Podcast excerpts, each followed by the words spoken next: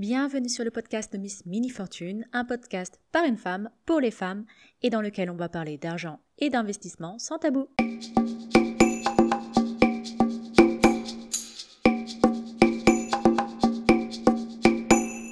Bonjour à tous. Aujourd'hui, nous allons parler des objectifs de vie.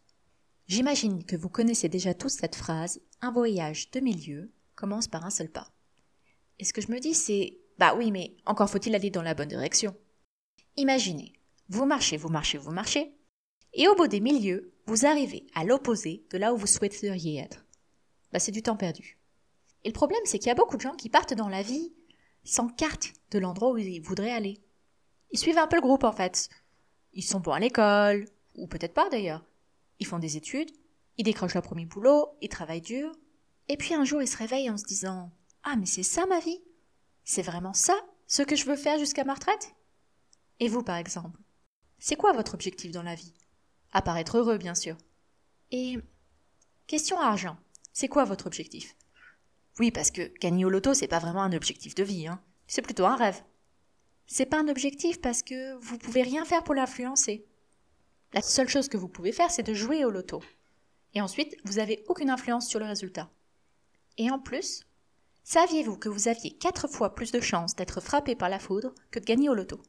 Donc, si vous avez déjà été frappé trois fois par la foudre, commencez à jouer au loto. Mais sinon, travaillons ensemble à trouver un plan B pour vous. Ce que j'entends aussi souvent, c'est Oh, j'aimerais bien être riche. Oui, mais ça veut dire quoi être riche? Est-ce que vous voulez gagner beaucoup d'argent? Est-ce que vous voulez avoir beaucoup d'argent? Ou est-ce que vous voulez dépenser beaucoup d'argent? Et puis, combien? Et pourquoi faire? On vit pas dans Donald Duck, donc l'objectif c'est pas d'avoir une piscine euh, remplie de petites pièces d'or et puis d'aller faire des longueurs dedans. Qu'est-ce que vous voulez en faire de cet argent? Peut-être avez-vous envie d'arrêter de travailler? Est-ce que vous vous êtes déjà demandé de combien d'argent vous avez besoin pour vivre sans travailler? Eh bien la bonne nouvelle, c'est qu'il y a une formule pour ça. Il n'y a même pas besoin d'être bon en maths. Sortez vos calculettes. La formule dit qu'il suffit de multiplier l'argent dont vous avez besoin par mois par 12 pour 12 mois, puis par 25. Je vais vous donner un exemple, ça va être beaucoup plus parlant. Bon, imaginons vous êtes célibataire, vous avez besoin de 1000 euros par mois pour vivre. 1000 euros pour payer votre loyer, votre alimentation, vos sorties, tout.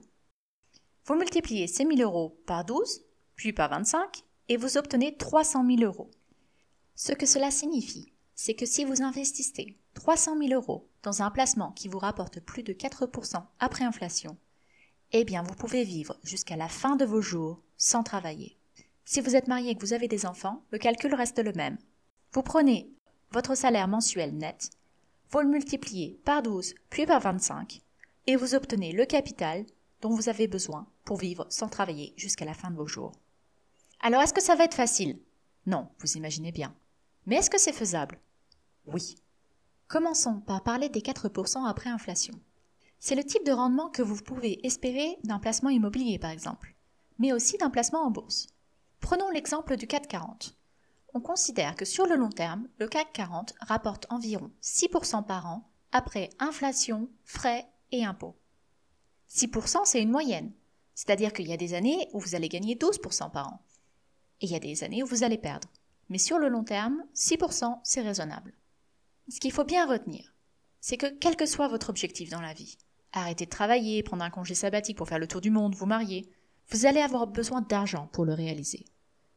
Donc commencez par chiffrer votre projet et vous avez maintenant un objectif financier. Cet objectif financier, c'est la carte routière pour aller vers votre rêve. Pour résumer, pour atteindre la vie de vos rêves, vous commencez par épargner et ensuite vous investissez votre épargne. Comment Dans quoi investir J'aborde tous ces sujets en détail sur mon blog, donc n'hésitez pas à aller y faire un tour. Et je vais les aborder également dans mon podcast. Donc abonnez-vous pour ne rien louper et je vous retrouve bientôt pour un nouvel épisode.